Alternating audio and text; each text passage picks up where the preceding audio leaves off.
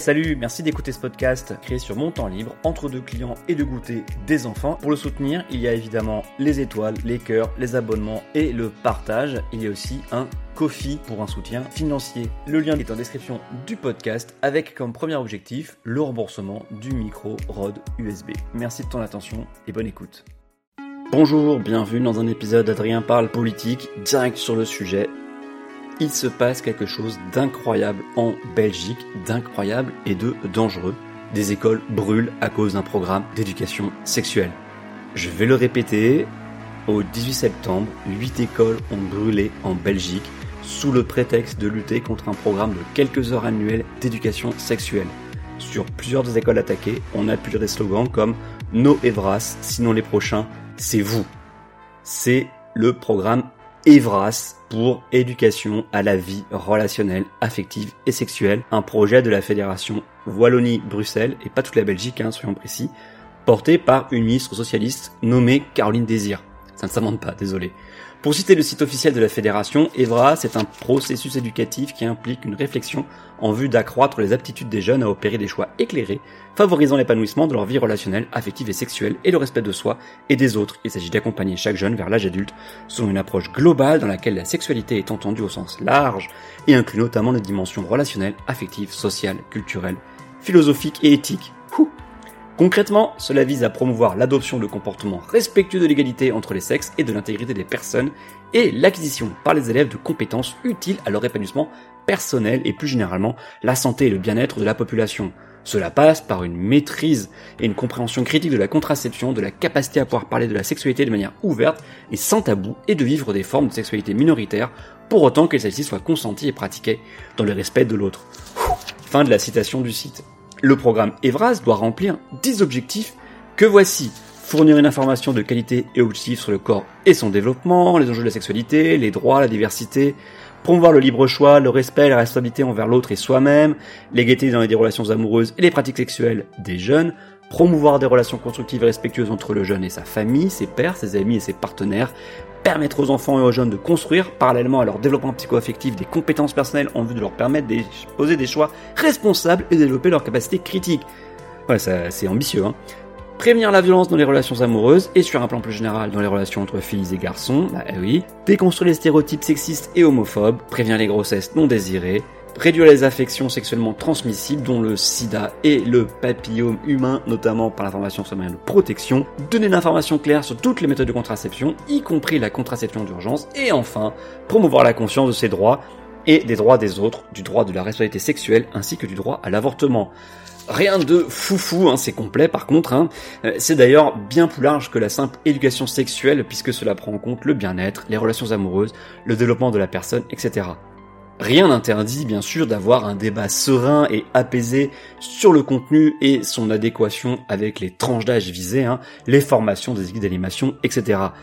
Parce que ce sont des sujets importants sur lesquels il convient de ne pas dire n'importe quoi et qu'évidemment on parle d'enfants et derrière les enfants il y a à chaque fois des parents des sujets importants et sensibles, comme de parler d'expression de genre en fonction des jouets choisis par l'enfant à ses 5 ans. On a passé des décennies à dire, surtout les féministes, que filles et garçons pouvaient jouer à la poupée, au foot, au robot ou aux princesses. C'était même, dans les années 2010, un cliché du militantisme féministe distribué juste avant Noël, pendant la période d'achat des jouets, euh, des tracts pour dire qu'il n'y avait pas des jouets pour garçons et des jouets pour filles, mais des jouets pour enfants. Et tous ces efforts n'ont donc servi finalement à arriver qu'aujourd'hui, à dire que des jouets sont une expression de genre, conduisant donc paradoxalement à un renforcement de ces mêmes stéréotypes de genre. Mais rien dans le programme Evras ne justifie évidemment de brûler des écoles ni de raconter des idioties sur les cours de masturbation ou de changement de sexe forcé, de perversion ou de pédophilie. On retrouve dans cette opposition en Belgique des intégristes catholiques, des intégristes musulmans, aidés par les habituels débiles complotistes qui passent d'un sujet à l'autre. Après le vaccin, le climat, après le climat, les cours de sexe à l'école maternelle, pour revenir la semaine prochaine à la défense de la Russie dans son attaque de l'Ukraine. Par exemple, on retrouve le chef de Civitas, Alain Escada, déjà en croisade contre le mariage pour tous en 2013, et jamais sur le front pour défendre les victimes de la pédophilie de prêtres catholiques étrangement. Il a tenu un discours à Bruxelles, un discours où l'on retrouve les mêmes obsessions antimondialistes qui flirtent, pour pas dire plus, avec l'antisémitisme et toujours les mêmes délires. Jugez vous-même. Alors désolé pour la qualité du son, j'ai fait ce que j'ai pu, mais euh, ils géraient sur place très très mal leur sono. Ayez bien conscience que s'ils sont en train de mettre en place, ce n'est pas un projet belge, ce n'est pas un projet du gouvernement fédéral ou du gouvernement wallon ou bruxellois. Ce qui se passe, c'est un projet de l'Organisation mondiale de la santé, projet mondialiste qui veut vous imposer un nouvel ordre mondial sexuel.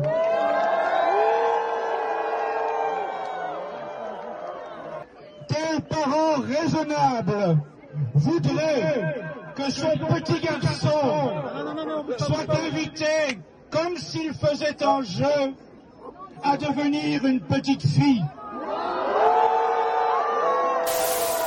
Désolé les Belges, vous avez déjà récupéré le CCIF dissous et vous recevez à nouveau le chef de nos pires catholiques intégristes. Vous allez finir par croire qu'on vous prend pour la décharge intellectuelle de la France euh, au nom du peuple français. Toutes nos excuses.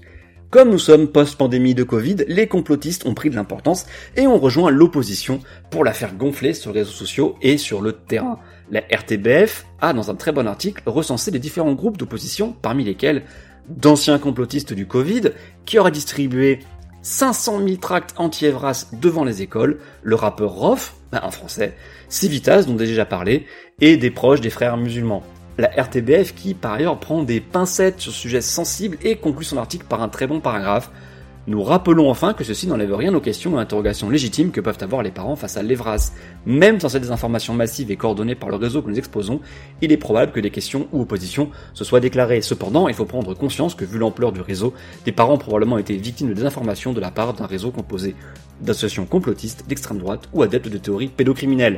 Je vous mets le lien en description. Toute cette agitation et cette sainte alliance entre bigots de tout poil, en l'occurrence des catholiques et des musulmans, ça m'a rappelé le délire en 2013-2014 autour des ABCD de l'égalité. Parce que les polémiques sur Evras en Belgique, c'est un remake quasiment trait pour trait de nos ABCD de l'égalité, mais en Belgique donc, et dopé à TikTok avec quelques personnalités qui tentent un retour. Retour dans le temps.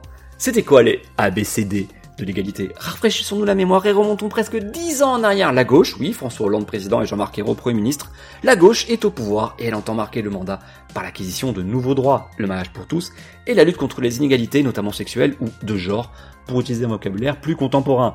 La lenteur des débats sur le mariage pour tous laisse certes le temps à Christiane Taubira de déployer tous ses talents oratoires, mais aussi à toute la réaction française de s'organiser pour sa plus grande mobilisation depuis 1984 et la défense de l'école dite libre contre nature, hein. c'est contre nature. Hein. Oh là là, c'est la décadence. Hein. La colère de Dieu va s'abattre euh, sur la France. Malgré le vote de la loi, cette mobilisation et les propos libérés par la frange la plus réactionnaire de la droite catholique allaient laisser des traces de manière durable et quelques tweets de soutien comme ceux de Gérald Darmanin, Caroline Cailleux et Christophe Béchu, tous trois ministres aujourd'hui. On avait aussi bien rigolé avec les Omen, parodie masculine et un peu homo-érotique des Femen, mais qui se prenaient très au sérieux, ce qui les rendait encore plus drôles. François, ta loi, on n'en veut pas François, ta loi, on n'en veut pas Ton bureau est foutu, les objets sont dans la rue Ton bureau est foutu, les objets sont dans la rue bah, On va un peu s'amuser. C'est une manière assez marrante de s'opposer à la loi. On est de Pau, de... Euh, de Versailles évidemment, de Paris. Euh, vu arriver des mecs qui poussaient de la fonte euh, pour être bien devant la caméra quoi. Merci le Huffington Post pour ce témoignage. Allez regarder les photos, hein, c'était vraiment ridicule ces jeunes mecs torse nu en chino pastel, les Omen H-O-2-M-E-N. Par contre, là on a moins bien rigolé, c'est quand est arrivée la polémique sur les ABC de l'égalité. Au départ, un programme initié par Najat Vallaud-Belkacem, alors ministre des droits des femmes, pour lutter contre les stéréotypes de genre et les clichés sexistes. Le programme en lui-même a été mis de côté discrètement, un peu plus tard, par notre seul ministre de l'Éducation nationale qui n'avait pas fait de rentrée scolaire, Benoît Hamon. Je vais lui envoyer une bonne bouteille de la cuvée du redressement, président. Mais les outils et ressources sont évidemment toujours disponibles pour les enseignants de la petite section à la terminale sur le site de l'Éducation nationale. Tout n'est donc pas perdu. Comme l'indique la lettre qui missionne l'inspection générale et que je vais citer, il s'agissait de susciter une évolution positive des attitudes des enseignants et des élèves des deux sexes par une formation qui permette aux enseignants, d'une part, d'acquérir de la lucidité quant à leur propre pratique pour les modifier, le cas échéant, afin qu'elles contribuent à une meilleure égalité de traitement des filles et des garçons. Parenthèse de ma part, oui, il est bien conscient des enseignants envers les élèves, selon qu'ils sont filles ou garçons, à qui on donne la parole, quelles attentes on a envers eux, etc. Fin de la parenthèse. D'autre part, de conduire les élèves eux-mêmes à prendre conscience des représentations et à prendre confiance en leurs capacités. Fin de la citation. Mais ce n'est pas tant la réalité des ABCD que les bêtises complotistes qui ont circulé très vite. Comme pour Evras, les ABCD sont devenus une tentative sataniste pour livrer les enfants pédophiles et effacer les différences entre les filles et les garçons. Des images de peluches de pénis ont circulé et surtout un appel à un jour du retrait, j'adore l'ironie de ce nom, a commencé à circuler via les réseaux sociaux et les messageries des réseaux sociaux moins adoptés par les parents à, l'époque, hein, et surtout donc via SMS de proche en proche. Tout ça dans un grand mouvement qui englobe la peur de la pédophilie d'une élite qui élèverait et enlèverait les enfants pour assouvir ses besoins et donc exposerait les mêmes enfants à l'âge et la jeunesse à la pornographie, aux drag queens et à la théorie du genre ou du gender comme on disait, comme disaient les opposants aussi dans le début des années 10. Le jour du retrait, donc 13 décembre 2013, des enfants ne sont pas allés à l'école pour les protégée de quelque chose qui n'existait pas. En parallèle, une campagne de calomnie avait visé une enseignante de jouer les tours, pas de chance c'est tombé sur elle, pour laquelle Farida Belgoul a justement été condamnée.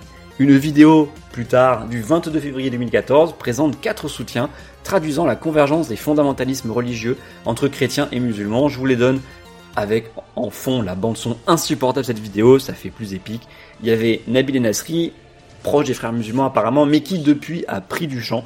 Euh, hors militantisme, Brigitte Bourges, une femme issue, une militante euh, issue de la Manif pour tous et qui a tenté la création d'un parti, le Printemps français. C'est un peu euh, capoté. Alain Escada, que j'ai déjà cité, patron de Civitas, est toujours actif, et Christine Boutin, qu'on ne présente plus, Madame Bible dans l'hémicycle, et Manif pour tous, Cato Tradi, qui a percé les années 10 de, les années, non, depuis les années 90 jusqu'aux années 10 de son traditionnisme chrétien. Déjà, à l'époque aussi, des agents russes cherchaient à enfoncer des coins dans les divisions des sociétés occidentales, comme en témoigne cette vidéo postée en mai 2014 avec une certaine Irina Bergset, présidente d'une association Les Mères Russes. Bonjour Irina. Bonjour Pareda. Comment vas-tu? Euh, Je suis bien. Bonjour, je suis Irina Bergset, coordinatrice d'un mouvement euh, France-russe, les mères russes. Notre but est de sauver les enfants russes qui habitent en Europe de l'Ouest, euh, qui sont pris en otage par l'idéologie du genre. Tout ça, c'était pour une journée du retrait de l'école 2014 qui, visiblement, n'a pas eu lieu finalement.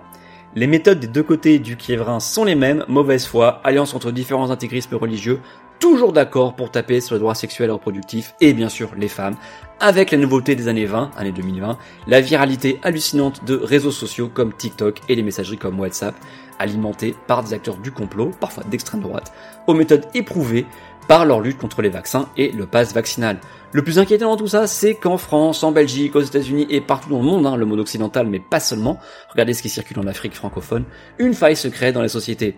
Ce n'est pas seulement une différence d'opinion, mais c'est carrément une vie menée par deux parties de la population de la société sur des plans différents de la réalité où les faits n'ont pas la même valeur ni la même existence. Tout ça a des conséquences très concrètes, hein. ce n'est pas limité à TikTok et euh, YouTube. Le retrait de l'école pour l'enseignement à distance avec le CNED étant une des conséquences le moins grave, même si ça enlève des enfants de la communauté. Le plus grave étant pour l'instant les écoles incendiées en Belgique ou l'assaut du Capitole le 6 janvier 2020 à Washington. D'ailleurs, comme le rappelle Conspiracy Watch dans un article qui revient sur les points communs entre la BCD et Evras à 10 ans d'écart, Rémi Daillet, l'instigateur de l'enlèvement de Mia en 2021, est un proche de Farida Belgoul et auteur d'un guide intitulé Je fais l'école à la maison. Selon son site, il précise même que l'école est un endroit dangereux, pédo, harceleurs, délinquants, dealers, labos et gouvernements sont les gros vecteurs du mal-être, du suicide, du meurtre, du crime courant, du Pizzagate dans le texte. Ce mal ronge nos démocraties et rend très inquiet. Ce n'est évidemment pas le seul enjeu des décennies à venir, mais quand cela contamine même l'acceptation de la réalité du réchauffement climatique et donc les mesures à adopter pour le diminuer et s'y adapter, quand cela contamine même les politiques de prévention sanitaire, le vaccin contre le Covid, le traitement récent anti-bronchiolite, et quand cela contamine le débat sur l'éducation nationale, cette question concerne aussi toutes les autres. Allez, on va s'arrêter là, à la semaine prochaine. Merci pour votre écoute, merci d'être allé jusqu'au bout de l'épisode. N'hésitez pas à commenter ou à venir m'engueuler ou à exprimer vos désaccords de manière cordiale sur Twitter ou Instagram, adsom, A-D-S-A-U-M. Mes DM sont ouverts, venez vous y glisser.